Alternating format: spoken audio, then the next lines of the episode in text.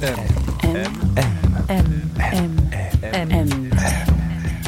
Le goût de M.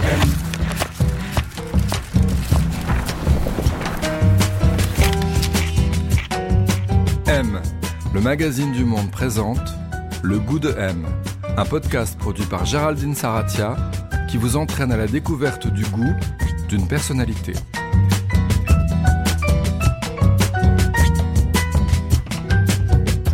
Qu'est-ce qu'avoir du goût? Qui a bon goût, mauvais goût? Et puis d'abord, comment se forme le goût? Est-il un héritage, le produit d'une éducation, le signe d'une appartenance sociale, ou au contraire, le fruit d'une construction personnelle, une mise en scène de soi? Comment devient-il au final inséparable de ce que nous sommes? Deuxième saison, 20e épisode, le goût de M vous invite à la découverte du goût de Camille Laurence. Elle est écrivain, à son actif une dizaine de romans et presque autant d'essais. Elle est également jurée du prix Goncourt.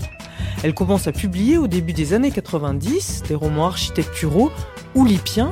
Et puis, en 1995, une nouvelle couleur est impulsée par un petit livre paru chez POL, Philippe. Camille Laurence y racontait la mort de son fils Philippe, survenu deux heures après la naissance de l'enfant. Écrit à la première personne, le livre ouvrait la voie à une autre écriture, plus autofictionnelle, une écriture de soi, comme elle aime à l'appeler, où se mêlent fiction et réalité. C'est dans cette même veine, aujourd'hui, que s'inscrit Fille, son douzième roman. C'est une fille. Ça commence avec un mot, comme la lumière ou comme le noir.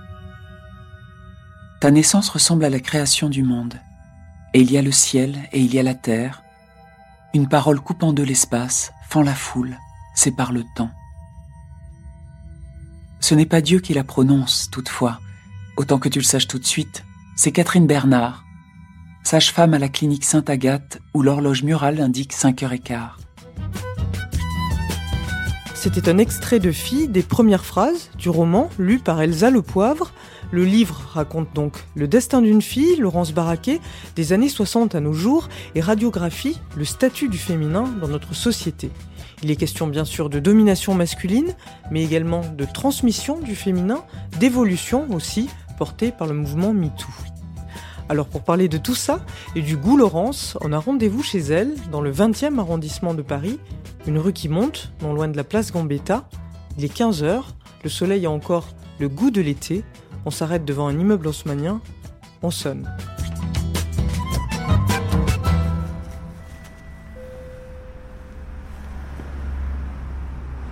Oui, bonjour, c'est pour M Le Monde. Euh, c'est au, c'est au sixième gauche, il y a un ascenseur, mais il n'y a pas de lumière dans l'ascenseur. Ok, à tout de suite.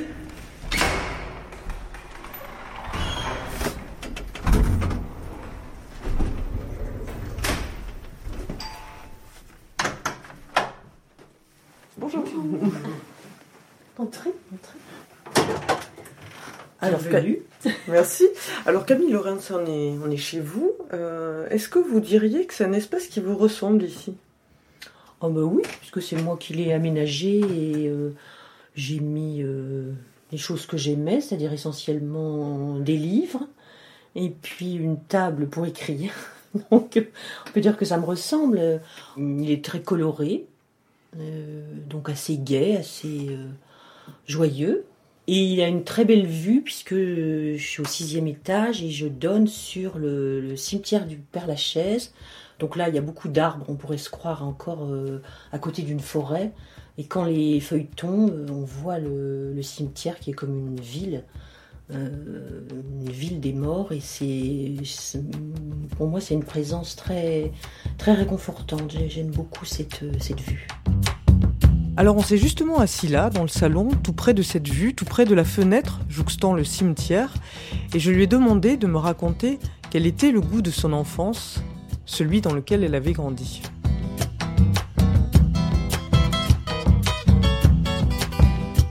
Le goût de mon enfance, euh, bah, je dirais que c'était essentiellement les, les livres. Depuis euh, la toute petite enfance, dès que j'ai su lire, j'avais toujours un livre avec moi. euh, J'arrivais à table, je me souviens, euh, avec un livre que je posais à côté de mon assiette pour pouvoir le reprendre tout de suite euh, après le repas. Et mon père me disait cette phrase qui m'est resté. On ne lit pas à table. voilà, c'est-à-dire c'est une époque, c'était donc au début des années 60, euh, il n'y avait pas toutes les distractions qu'il y a maintenant pour les enfants, il n'y avait pas Internet, euh, et, moi je n'avais vraiment que la lecture chez moi, j'avais même pas la télévision. Donc j'ai aimé lire tout de suite. Je dirais que ça c'est... Dès que vous avez su lire Oui, dès que j'ai su lire, vers 4 ans. J'ai su lire vers 4 ans parce que j'avais une sœur aînée et j'ai appris à lire en même temps qu'elle. Vous avez grandi à Dijon c'est ça? Oui. Euh, elle ressemblait à quoi, la maison de votre enfance? Ah bah, C'était un appartement euh, en plein centre de Dijon, dans le vieux Dijon. Je me souviens qu'il y avait la, la, la, statue de Rameau, qui est un, compositeur qui est né à Dijon, donc euh, c'était en face de chez nous. Euh, il était de dos, je voyais Rameau de dos. J'ai vu Rameau pendant toute mon enfance. C'était un intérieur euh, assez protestant, je dirais, parce que mon père est était protestant de culture, sinon de foi protestante. Donc tout était euh, très ordonné, il n'y avait rien qui dépassait, c'était euh, très clean, comme on dirait maintenant. Pas de bibelots, pas de choses décoratives, euh, quelque chose de très très sobre. Et assez peu de livres, il y avait une bibliothèque, mais avec des livres que mon père, qui était scientifique, avait acquis, mais c'était, je sais pas, Hippocrate, euh, des, lectures qui n'étaient pas du tout pour les enfants. C'était très très sobre. vous disiez que votre père était, était scientifique et qu'il était protestant aussi. C'est quelque chose qui vient tout de suite quand vous parlez de lui. Euh, dans certains livres, vous dites qu'il protestait pas d'ailleurs, protestant qui protestait pas. Oui. Euh, C'était quoi ses goûts à lui? Oh mais ses goûts, c'est c'est ça qui qui le fait euh, échapper un peu justement au, puritanisme protestant. Euh, il y avait il y avait deux choses. Il y avait d'une part ce qui est très protestant, c'était l'amour de la musique classique et notamment de Bach. On ne peut pas faire plus protestant. euh, donc il écoutait beaucoup Bach, mais il écoutait aussi Mozart. Euh, enfin, et de temps en temps, il faisait une découverte plus pop. Je me souviens que c'est lui qui m'a fait découvrir les Pink Floyd qu'il avait entendu euh, à la radio. Mais surtout, mon père adorait les les humoristes et particulièrement ceux qui à cette époque faisaient rire euh, la France, c'est-à-dire Pierre Dac, euh, Francis Blanche. Et je me souviens qu'il se levait le dimanche matin pour ne pas rater l'émission qui était peut-être sur France Inter. il aimait beaucoup De Vos aussi, enfin toutes ces, voilà, voilà. Fernand Reynaud, il adorait Fernand Reynaud. Donc j'ai un peu baigné dans cette atmosphère euh, euh, à la fois euh, assez austère et puis un peu un peu rigolarde aussi. rigolarde et en même temps vous dites cet homme il était très silencieux. Oui, c'était un taciturne. Oui, oui, oui, oui. Il parlait peu. C'est quelqu'un de très secret, oui, qui se confiait très peu et qui, qui était conforme là aussi à la je dirais, à l'éthique protestante qui est que voilà, on, se confie directement à Dieu si on est croyant et, de toute façon on ne met jamais euh, son moi en avant, on ne parle pas de soi, la discrétion, la pudeur, la retenue, la réserve, toutes ces qualités que j'ai intégrées dans mon enfance. Et votre mère, elle, elle était secrétaire? Oui, elle a été pas, pas au début. Au début, euh, quand j'étais enfant, elle ne travaillait pas. Et puis avec euh, sans doute, je, reconstitue après coup, mais avec l'émancipation des femmes, avec le mouvement d'émancipation des femmes, puisque avant, elle n'avait pas le droit finalement de travailler sans autorisation de son mari, hein, jusqu'en 1965, je crois. Euh. Oui, c'est récent, hein, quand même. Oui, oui, oui, c'est récent, ça paraît fou, oui.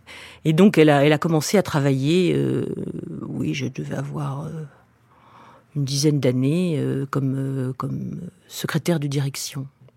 Et elle, qu'est-ce qui l'intéressait? Enfin, On sait, euh, quand on lit vos interviews et parfois vos, vos livres, qu'elle était très bonne au tennis. Oui, elle a été championne de Bourgogne, ce qui était assez rare.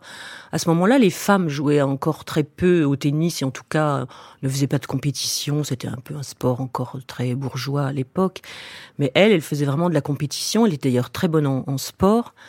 Pas seulement au tennis. Quand elle était jeune, elle était, elle avait été sélectionnée pour les championnats de France d'athlétisme en course à pied, en sprint. Elle était très très douée et son père, donc mon grand-père, n'a pas voulu qu'elle aille participer parce que d'abord c'était à Paris et puis euh, il trouvait que c'était incorrect qu'une fille soit en short et court en short devant un public masculin. Et votre mère, en dehors de ce goût pour le sport, est-ce qu'elle avait d'autres d'autres centres d'intérêt comme ça euh? Euh, bah, à partir du moment où elle a travaillé, elle a appris, euh, elle apprenait, elle a appris des langues étrangères, parce que ma mère n'avait pas fait d'études. Euh, elle avait fait une école ménagère, donc elle faisait très très bien la cuisine. Euh, elle était cordon bleu. Euh, au sens strict, hein, je crois que c'est un diplôme, et elle avait le diplôme de cordon bleu. Donc elle, c'était une femme, disons traditionnelle pour cette époque-là, mais qui, qui avait malgré tout un désir de liberté et d'autonomie surtout par rapport à son mari. C'est une femme, vous dites euh, qu'elle avait envie de rester femme euh, avant d'être euh, uniquement mère, en tout cas. oui, oui, oui, oui. Son, désir, elle, oui, était oui, assumé. Oui, oui, complètement, oui.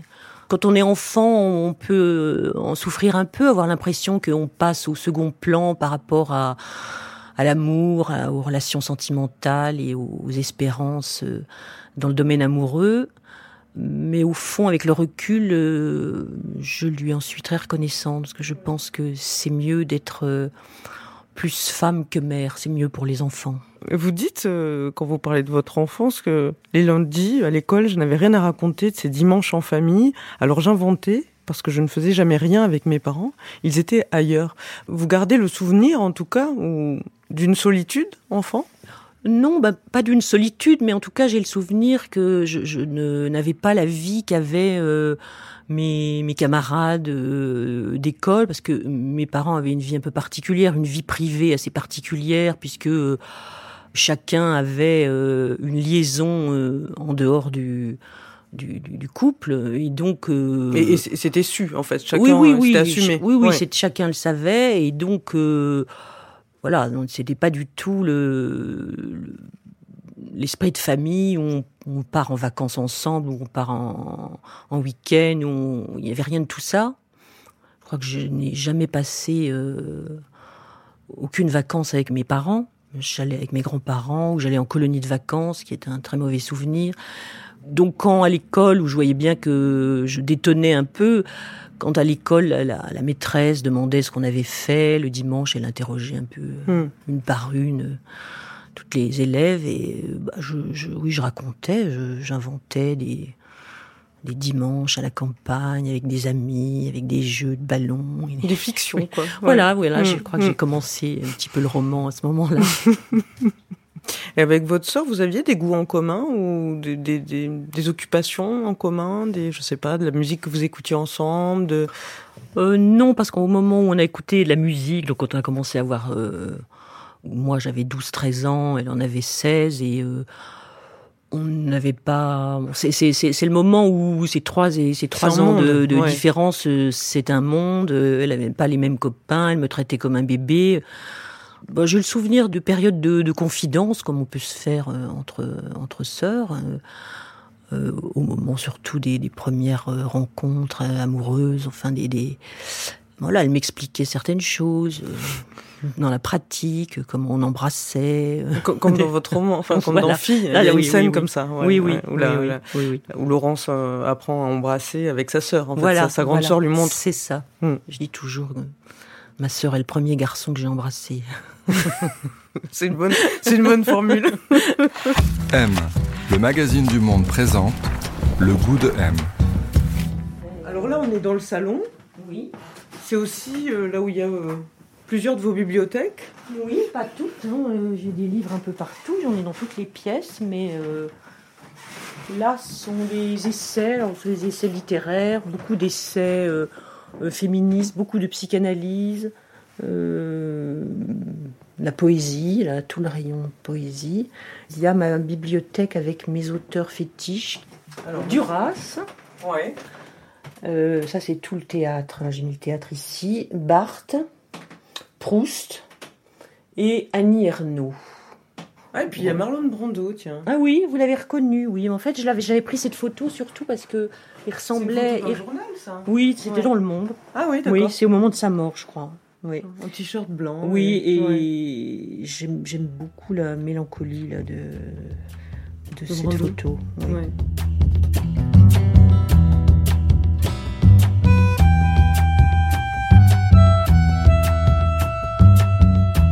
Et alors vos goûts, euh, vous vous disiez, euh, la, la première chose dont je me souvienne finalement, c'est le goût de la lecture. Euh, Mais c'était aussi un goût, euh, ce goût de la lecture, il est, il est aussi passé par quelque chose, il me semble, chez vous, de, de très physique, quoi. Un goût des lettres, un goût des dictionnaires, un goût euh, d'écrire. Enfin, vous parlez souvent de de- d'une machine à écrire chez le grand-père Oui, sur laquelle oui. vous vous écrivez Oui, et des même d'une poèmes. petite im- imprimerie euh, à l'école euh, primaire euh, où j'étais. euh, avec le recul, j'ai compris que ce devait être une, école qui appliquait la, pédagogie Freinet.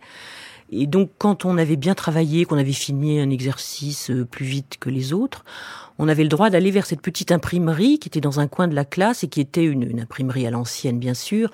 Donc, avec les caractères métalliques qu'on mettait un par un, les lettres une par une, on créait donc de toutes pièces un texte on l'imprimait et, donc euh, cette, euh, je crois que cette imprimerie, ce sentiment que voilà, je pouvais écrire un texte qui était de moi et le signer, c'est-à-dire qu'il était imprimé, on pouvait plus l'effacer, c'était pas juste comme ça euh, quelque chose qu'on pouvait gommer, c'était c'était imprimé. Ça, c'est une sensation merveilleuse. Je pense que c'est, ça a été fondateur pour moi. C'est un très grand souvenir. Vous lisiez quoi? Ça a été quoi les, auteurs et les, autrices euh, euh, de votre enfance et de votre adolescence qui vous ont marqué Enfin, les choses que vous gardez? Je lisais absolument du tout. C'est ça qui est étonnant quand j'y repense, c'est que je lisais aussi bien euh, des choses que je trouvais dans la bibliothèque de ma grand-mère. Alors ça pouvait être Guy Descartes, qui doit être bien oublié maintenant, euh, Gilbert Cesbron, des, des auteurs qui étaient très très en vogue, euh, des romans à l'eau de rose euh, que je pouvais euh, trouver aussi à la bibliothèque municipale. Et à côté de ça, au même âge et à un jour d'intervalle, je pouvais lire Albert Camus alors que j'avais euh, 12 ans. Alors lire La chute de Camus euh, quand on a 12 ans, euh, bon, euh, je sais pas ce qu'on comprend, mais c'est quand même un grand souvenir. J'ai lu très tôt euh, des livres euh, interdits euh, que je trouvais. voilà, j'ai lu Sade, j'ai lu Brantôme, je me souviens, Les Dames galantes. Voilà, des choses très très diverses qui ont forgé un goût très éclectique. Je pense que le goût, c'est quelque chose qui se, qui se forme aussi par différenciation. C'est-à-dire que vous lisez de tout. Il y a un moment où vous vous rendez compte que euh, il y a des choses qui sont mieux que d'autres, qui vous touchent davantage. Vous voyez comment c'est fait, vous voyez que c'est, que c'est moins banal, qu'il y a un style. euh, Vous avez grandi pendant les années 60, enfin, oui. en partie. Euh, Est-ce que, par exemple, une autrice comme Sagan, euh, ça a été Ah important oui, pour vous? Très. Et oui, oui, j'ai beaucoup lu Sagan parce que c'était ma grand-mère qui en lisait. euh, elle trouvait ça pornographique d'ailleurs, je me Ah souviens. oui, oui. Et elle employait, comme elle, euh, elle avait dû entendre ce mot, enfin en abrégé. euh, elle disait oh, euh, je sais pas si je vais te laisser lire ça parce que c'est Borno. je me souviens qu'elle disait ça. C'est Borno. Borno Oui, c'est c'est- B c'est- c'est Borno. Oui, elle avait dû entendre porno quelque part et elle disait c'est Borno. Donc. Voilà, j'ai lu Sagan dans l'idée que je lisais du Borno. Et euh, j'aimais beaucoup, j'ai beaucoup, beaucoup aimé euh, Sagan, oui. Euh, de même, j'ai adoré Benoît de Groult, Flora Groult et Benoît de Groult, c'était le début vraiment du, des écrits féministes et ainsi soit-elle, ça m'a marqué aussi, bien sûr. Et ma mère a commencé à lire après mai 68, bon, euh, elle a commencé à lire euh, des femmes qui commençaient, ou même des médecins qui commençaient à parler euh, des femmes, de la libération euh, sexuelle, de la contraception. De... Ma mère euh, s'est intéressée euh, à sa façon, hein, pas du tout dans, le militantisme féministe, euh, loin de là, mais enfin, il y avait des, il y avait des, des livres comme ça à la maison, et donc ça, ça a été une prise de conscience très progressive, enfin, par les livres du féminisme. Et ensuite, c'est un petit peu plus tard, quand moi-même euh, j'ai eu euh, euh, 16-17 ans, et, a fortiori après le bac, quand je, suis partie euh, pour venir faire mes études à Paris, où là, euh, j'ai vraiment découvert les mouvements féministes, euh, le MLF, le MLAC. J'ai participé à des, à des manifs, enfin, je me suis impliquée davantage. Vous gardez quel souvenir de cette époque-là? Bah, C'était une, époque de grande exaltation. Il y avait une ce qu'on appelle maintenant la sororité était très fort à cette époque-là. Euh, je me souviens avec euh, les excès, ce que je considérais comme moi-même des excès à l'époque, euh, euh brûler son soutien-gorge ou des choses comme ça. Il y avait, il y avait des films qui sortaient là, euh, des films d'abord que mon père ne, nous interdisait de voir, des films qui venaient souvent de Scandinavie, des films d'éducation sexuelle, les premiers films en province. Euh, voilà, être au tout début des années 70. Euh, c'était c'était encore c'était encore très très ouais. mal vu. Puis après, il y a eu les films d'Agnès Varda. À 18 ans, vous obtenez votre bac, vous partez euh, à Paris, euh, vous entrez en Cagne, à Fénelon, oui. puis ensuite vous faites des études de, de littérature. Alors Paris, la prépa, euh, est-ce que ça a été des, la découverte de nouveaux codes pour vous euh, Ça a été un environnement difficile dans lequel se fondre ou, ou, pas du tout? Si, si, ça a été difficile. Ça a été difficile d'abord parce que j'arrivais de province et euh, bon, je n'étais pas toute seule arrivée de province, mais enfin, la plupart de mes camarades étaient parisiennes et donc euh, je me sentais euh, complètement idiote. Euh, je ne connaissais rien à rien. J'étais venue deux, trois fois à Paris, donc j'ai mis un peu de temps et puis j'ai mis surtout. ça a été très difficile les années de Cagnes parce que je crois que c'est toujours un peu vrai. On était traités comme des moins que rien, des nuls, voilà. C'était cette méthode de formation euh, qui jouait sur le, la résistance euh, psychologique. Avec le recul, euh, ce sont vraiment des années difficiles. Je, travaillais tout le temps, je n'avais aucun plaisir, je me sentais diminuée inculte. Vous passez l'agrégation, vous devenez prof, puis vous partez euh, en, en, 1984, vous partez vivre au Maroc pendant oui, euh, j'ai enseigné quelques années en Normandie. Ensuite, euh, je suis partie avec mon mari. Je m'étais mariée entre temps. Nous sommes partis au, au Maroc, euh, trois ans à Casablanca et ensuite neuf ans à Marrakech. Euh, où euh, j'étais prof dans les classes préparatoires aux grandes écoles scientifiques donc avec des étudiants marocains qui avaient une épreuve de, de français. Et ce sont vraiment les plus belles années de ma vie à titre euh, privé et comme euh, professionnel. Parce que c'était, bon, d'abord, euh, voilà, vivre à Marrakech, bon, c'est, c'est, c'est une ville magnifique.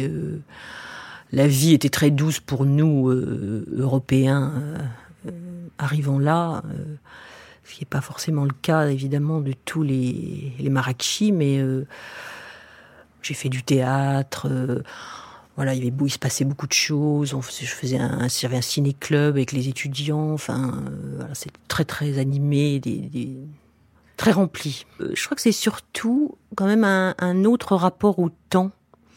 Quand on arrive de France, voilà, le rapport au temps n'est pas le même. Alors bon, ça peut avoir des, côtés désagréables, c'est-à-dire que vous donnez rendez-vous à quelqu'un, l'heure n'a pas d'importance. Euh, vous, vous êtes là, regardez votre montre. Bon, il arrive une heure après, euh, mais euh, c'est quelque chose à quoi j'ai dû m'habituer, mais qu'ensuite j'ai trouvé euh, vraiment aimable. Ce cette forme de, de lenteur ou de, ou de, ou de détour, d'arabesque en fait, hein, plutôt mmh. que d'aller droit au, au, but. De, on prend des, des chemins euh, de traverse et euh, on peut rester sur son tapis de prière et euh, méditer euh, des heures et, et ça donne une, une, autre nuance à la, à la vie.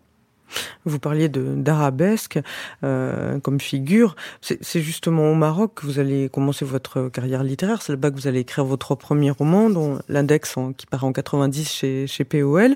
Et, et c'est des romans très avec un grand goût de la fiction, avec euh, avec des figures justement comme ça, des répertoires, des euh, des labyrinthes, euh, oui. une notion de d'écrivain de, détective. Enfin, euh, il y avait un goût comme ça de la forme, de l'aphorisme, de, de assez oui, prononcé oui. au début de votre carrière. Oui, oui. À ce moment-là, j'étais très influencée à la fois par le l'oulipo de Pérec, c'est-à-dire l'écriture euh, sous contrainte, se mettre soi-même des contraintes stylistiques, formelles, et puis aussi un peu encore influencée par le nouveau roman. Donc là, avec un formalisme. Enfin, ça vous avait marqué le nouveau roman? Oui, ça m'avait quand même marqué. Oui, les les, les robes grillées, voilà, des, des soit des incertitudes sur le, le narrateur, soit des formes un peu labyrinthiques comme on peut trouver dans certains de ses, romans, ou Pérec aussi. Euh, la disparition. Euh, voilà, la disparition, la vie mode d'emploi, enfin des, des, des, textes comme ça qui sont assez marquants. Donc j'aimais bien, euh, j'aime toujours d'ailleurs, mais j'aimais bien les, les, les architectures, les, les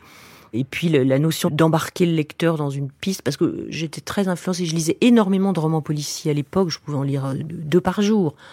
Oui, au Maroc, oui, j'ai lu énormément de romans policiers de toutes sortes, des classiques surtout, mais bon, euh, Chandler, enfin, euh, mais aussi Fante, Brotigan, enfin, j'étais aussi très euh, mordu de, films noirs, de Grand Sommeil, même des films où on comprend pas grand-chose, où euh, on n'est pas sûr d'avoir compris. J'aimais ces formes-là qui étaient aussi des formes ludiques. Oui, puis alors en 95, ensuite, vous allez publier Philippe. C'est un livre qui est écrit euh, suite à la mort de votre fils Philippe, qui est mort donc euh, deux heures après sa naissance.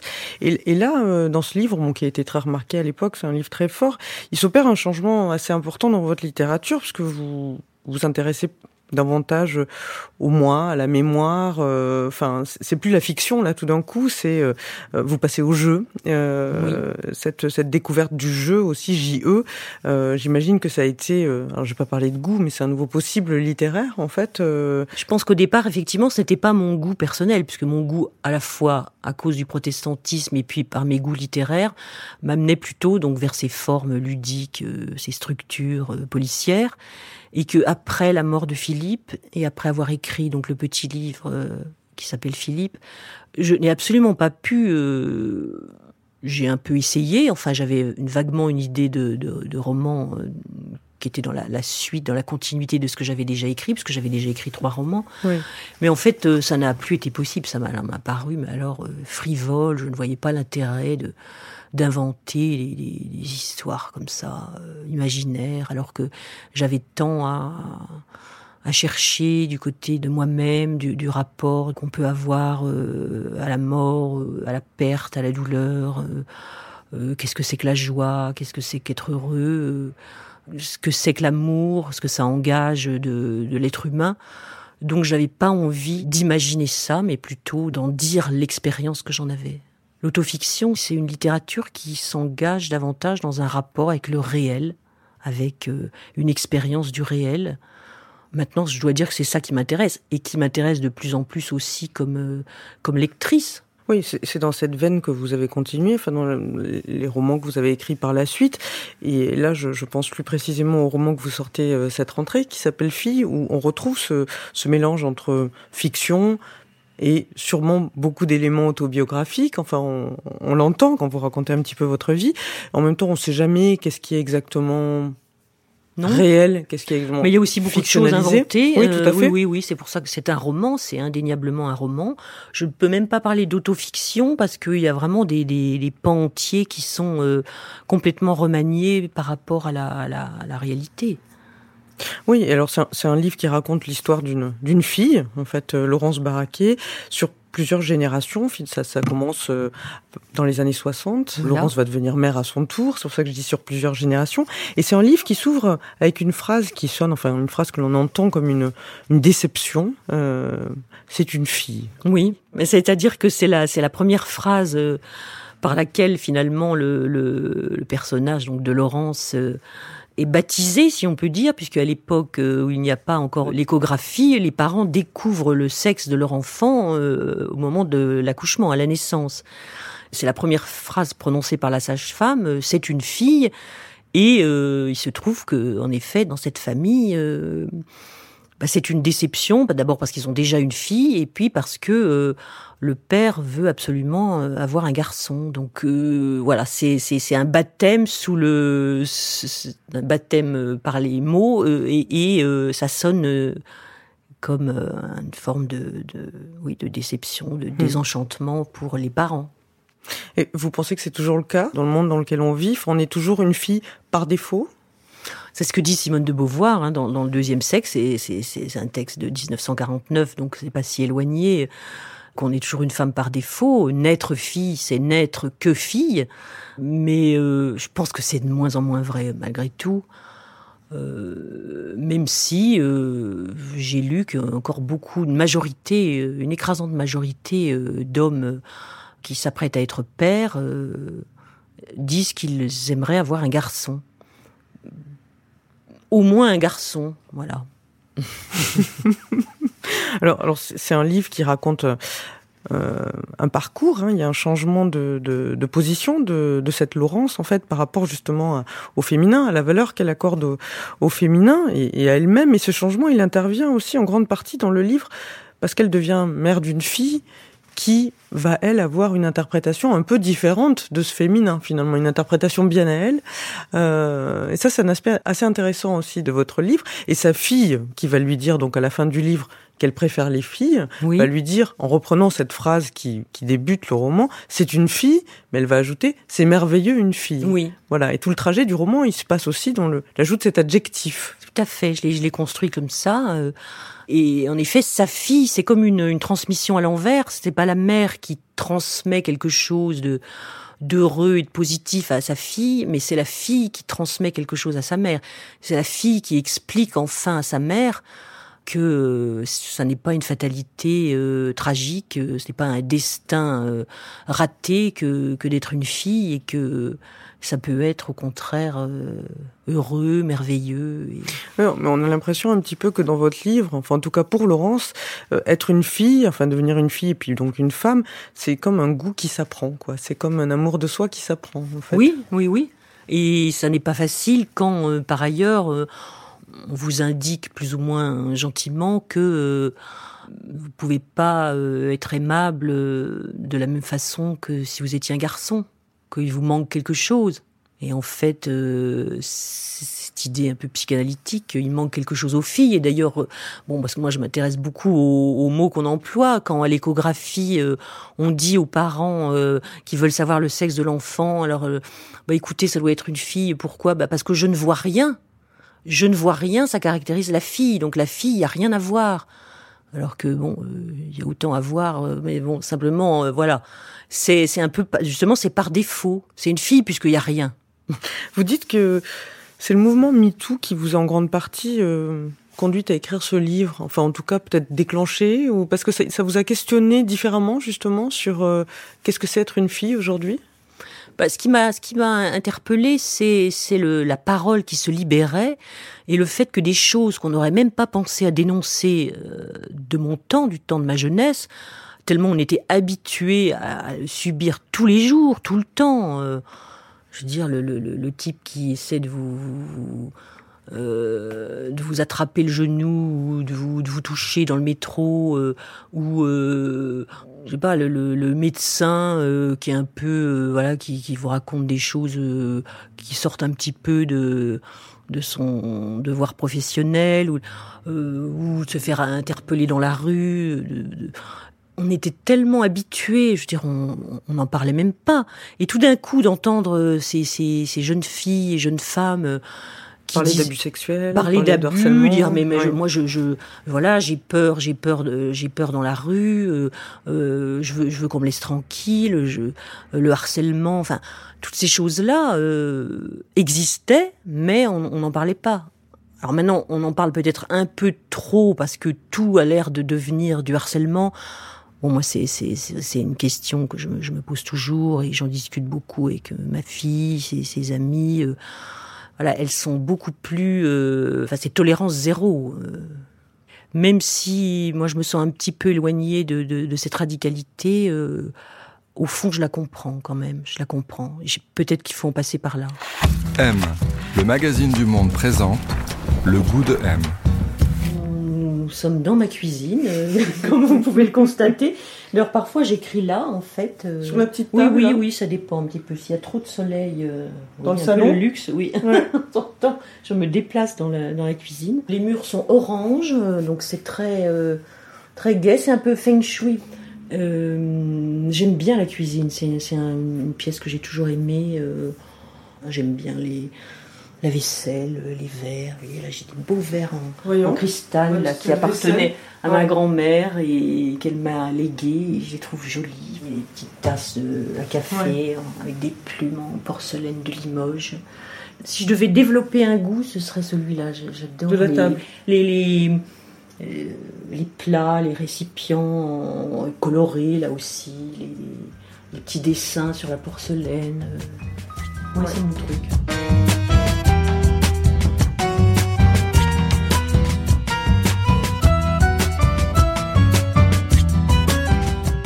On est chez vous là.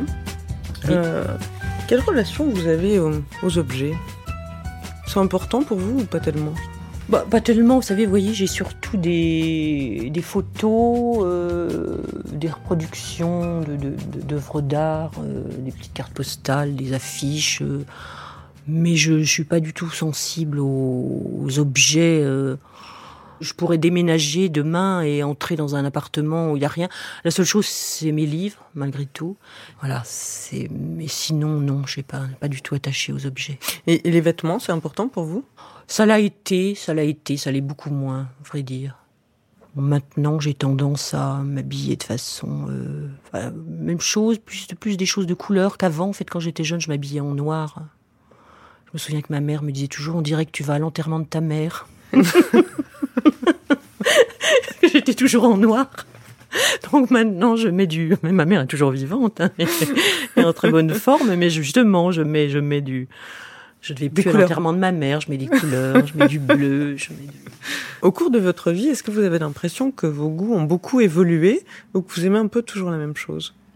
Euh, bah, je peux, si, si on, me, on me fait découvrir quelque chose, par exemple euh, la musique contemporaine, euh, bon, je suis assez euh, rétive, mais euh, je peux tout d'un coup euh, aimer. euh, voilà, j'ai découvert par exemple euh, bon, la musique répétitive, euh, Mhm. alors que j'étais vraiment hein, abonné au, à, la, musique classique, enfin classique ou, bien sûr mes goûts, je peux, je peux découvrir des auteurs ou des cinéastes, mais euh, je pense que j'ai un goût qui a été formé euh, dans l'enfance et surtout peut-être les années de collège et de lycée euh, pour la littérature et euh, notamment le style. je sais que j'ai beaucoup de mal avec ce qu'on pourrait appeler les écritures baroques, des écritures très foisonnantes. Ça va aussi avec peut-être le protestantisme et les appartements bien bien rangés. Euh, J'aime l'écriture classique, euh, Racine, La Rochefoucauld, enfin des des, des épures, quoi, des l'alexandrin, enfin la cette fameuse définition de La Rochefoucauld qui me sert de de mantra euh, quand j'écris, qui est ne jamais employer de mots plus grands que les choses. Vous venez d'entrer au jury du, du Goncourt. D'ailleurs, vous prenez la, la place du, du qu'occupait auparavant euh, Virginie Despentes. Oui. Euh, avant, vous avez été au jury pendant de longues années au, au, au féminin. féminin. Être juré, justement, est-ce que c'est affirmer un goût?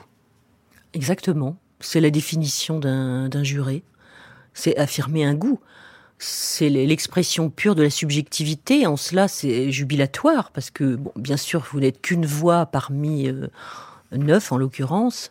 Vous, dites exactement euh, ce que vous aimez, pourquoi vous l'aimez, ce que vous n'aimez pas, pourquoi vous ne l'aimez pas, et vous mêlez votre goût euh, au goût des autres, et voilà, il en sort euh, un lauréat. Le goût Camille Laurens, vous pensez que c'est quoi? Enfin, qu'on vous voit comment?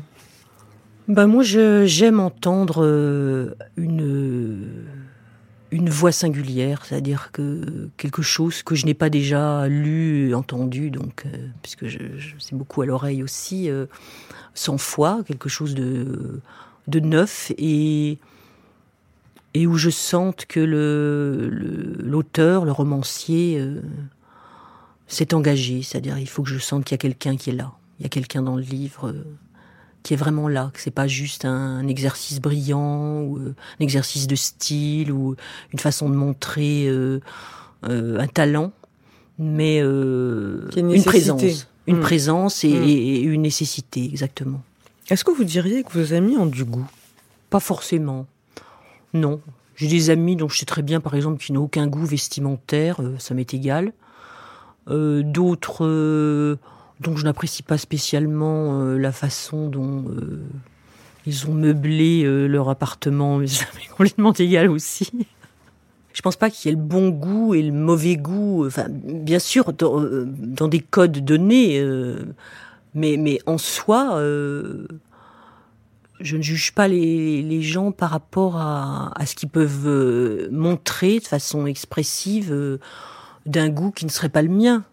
Il n'y a, pas un goût en soi qui, serait, euh, enfin pour moi en tout cas, qui serait immuable ou qui serait important. donc c'est une, espèce de, qualité évanescente, le goût même, même en termes de beauté, euh, vous voyez, le goût, euh, quel serait mon goût esthétique? Qu'est-ce que c'est que, que, la beauté d'un visage ou euh, J'ai pas un goût particulier pour tel ou tel type physique. Ou... Ça évolue, et ce qui m'intéresse, c'est quelle est la personne qui se trouve sous cette apparence et, et sous ce goût, éventuellement ce dégoût que je peux avoir au premier abord. J'ai été amoureuse de, de, de, garçons, d'hommes dont, dont, mes amis me disaient mais, mais il est horrible, mais il est affreux, mais, il est, mais, mais, comment c'est possible? Et puis tu as vu comment il s'habille Et puis, mais euh, le désir c'est autre chose. Oui.